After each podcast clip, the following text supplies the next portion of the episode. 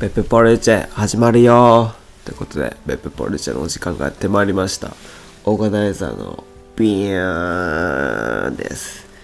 で今日もゲストとしてあかねを呼んでまって呼んでます。イエーイ。イエーイ3回目の登場になります、はい。ありがとうございます。はい3回目。で 1回目はあかねの自己紹介みたいな感じで2回目はとあかねが作ったマガジンについてのお話をして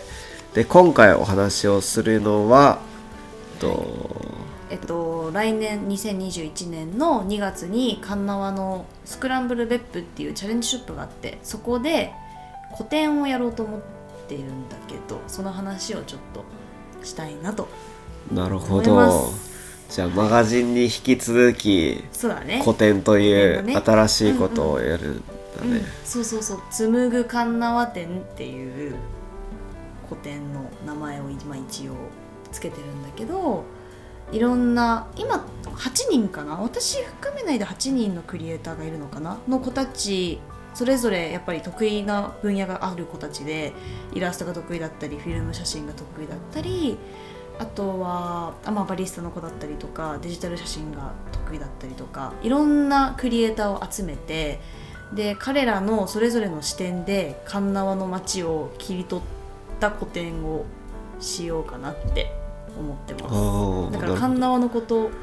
やるって感じかな。なるほど、うんうんうん。カンナワカンナワをテーマにうん。アート作品とかを展示していく。展示していく。でなんかいろんな切り口からの鉄縄をやっぱ外の人にも見てもらいたいし実際に鉄縄に住んでてもなかなかやっぱ自分の視点でさもう日常になっちゃってるというか鉄縄の街が。だからそういうとこに足を運ぶことによってあ鉄縄ってこういう見方できるんだとかこういう良さがあるんだっていうのを地元の人にも知ってもらえたらいいなっていう個展をやろうと思ってます。なるほど、うん。じゃあターゲットというか対象者、来てほしい人は、うん。うんもう本当に神縄に住んでる人からうん。神縄のことを知らない人そうそう。だまでからもうフラッと観光に来てくれた人が立ち寄って「え神縄面白いこんな街あるんだ」みたいな思ってもうあわよくば住みたいなまで思ってくれれば本望ですね。ああなるほど。うん。それめっちゃいいね、うん。なんかそういうのをやったこと今までないんじゃないかな神縄で多分。ああそうかもしれないね。なんかもともとその前回話したマガジン「イマジン」を置く置きたくてなんかそれを売り出せばどうしようかなって思った時にそのチャレンジショップ借りようと思ったんだけど1ヶ月間このマガジン置いてるだけだったらなんかあんまそれ楽しくないなと思ってで私、まあ、イラストも描いたりとか、まあ、写真自分で撮ったりとかもするけどなんかなんだろうなそれはちょっと違うなと思っちゃってだったらいろんなクリエイター巻き込んじゃえばいいやと思ってこう声をかけたりとか一緒にやりたいですって言ってくれた子たちが今集まって準備を進めてるって感じかな。なるほど、うんうんうん。ああじゃあもともととはだいぶ違う形そうそうでそうてかもう全然違う形だよね、うんうん。だから私はガンガンガンガン前に出ずその各クリエイターたちをつなぎ合わせたりとか、まあ、場所を提供したりとか、うん、あとはまあ近くの旅館とかその撮影そのクリエイターたちがここで撮影したいってなった時にこうちょっと許可取ったりとかなんか割と裏方に今はプロデューサー的なポジションで今は立ってるって感じかな、その古典の中では。その紡ぐ神縄店って、うん。なんで紡ぐ神縄店あえっとね なんでだろうね。紡ぐっていう言葉が好きっていうのもあってなのやっぱ昔神縄の町ってさ昔から紡がれてきたもの昔から残ってきたものが多いなと思っててその路地とかお店とか湯治宿とかやっぱ古いものが多いじゃない、うん。なんかそれって誰かしらが守ってきたというか誰かしらが残してきたから今あるわけでそれって紡がれてきたものだなって思うの。で私自身もじゃあその紡がれてきたものを今バトンを受けました。そのバトンを後の人たちその未来に紡いでいかなきゃいけないなってなった時に、まあ、今回のそのマガジンもそういうコンセプトで作ったっていうのもあるんだけど紡ぐ場所にできたらいいな。その古典を通して何？その街の魅力を未来に紡いでいけたらいいなつなげていけたらいいなっていう思いを込めて紡ぐ。で神縄の展示会だから、まあ、語呂が良かったから神縄展紡ぐ神縄展みたいな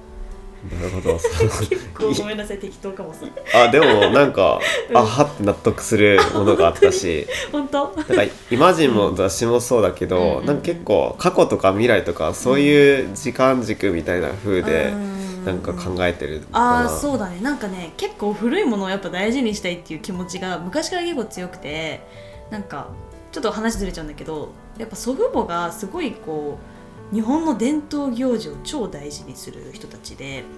なんかあのお正月に鏡餅とかさしめ縄とかってやるじゃん。そのしめ縄も全部ちっちゃい時から作ってたし私も一緒に。お餅つきももうなん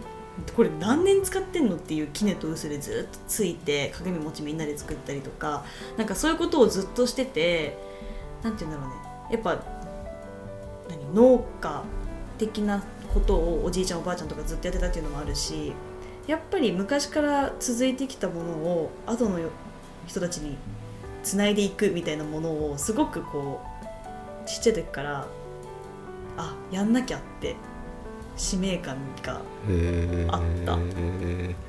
そうなんだえなんか僕は結構そういうのに抵抗したがる派だったから、あえー、そうまあでもそうだよねなんか小さい頃ってそういうなんか伝統みたいなのがなんかかっこ悪いみたいな感じに思ってる人がね多分多い気がする。僕の周りは結構そういう人が多くそっかそてっか。うち結構大事にしたいかも。ああそうなんだ。うん。あなんかそそうだね。おばあちゃんとかおじいちゃんが残して何よ。伝えてきてくれたことだから伝えてくれたことだからもうおじいちゃん今もう死んじゃったんだけどやっぱりじゃあ誰が残すってなったら私たちの世代が自分たちの子供に引き継ぐしかないよねって思ううんんだよねなるほどなるほど。やばいやつになっちゃうかな大丈夫かな。いや全然大丈夫だけど。えー、いやいやいや。そうそうそう。なんか僕もなんかそれこそまあ34年ぐらい前から、なんか日本の文化ってめっちゃ大事だなっていうのを思い始めてきて、うんでそっからなんかその古いものとか伝統っていうものにめちゃくちゃハマりだして、うんそれこそあの僕これの別府ポレッジでは言ってないんだけど、その限界集落に半年住んだりとかかそういうのもあって結構なんだそういうのにはうん、うん重きを置いてるんだけど、それを実際になんか古典にするっていうのは、まあ、マガジンにしたうんりしかり、うん古典にしたりしかり、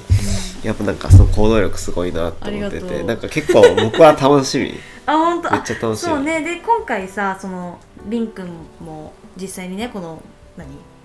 なんだっけベップポレイチをやってるうん。ビン君もその個展でお願いしていて、ビン君とあとゆうやくんっていうイラストレーターの子が、あのコラボして何かしらの化学反応を生んでくれると思うので 皆さんぜひ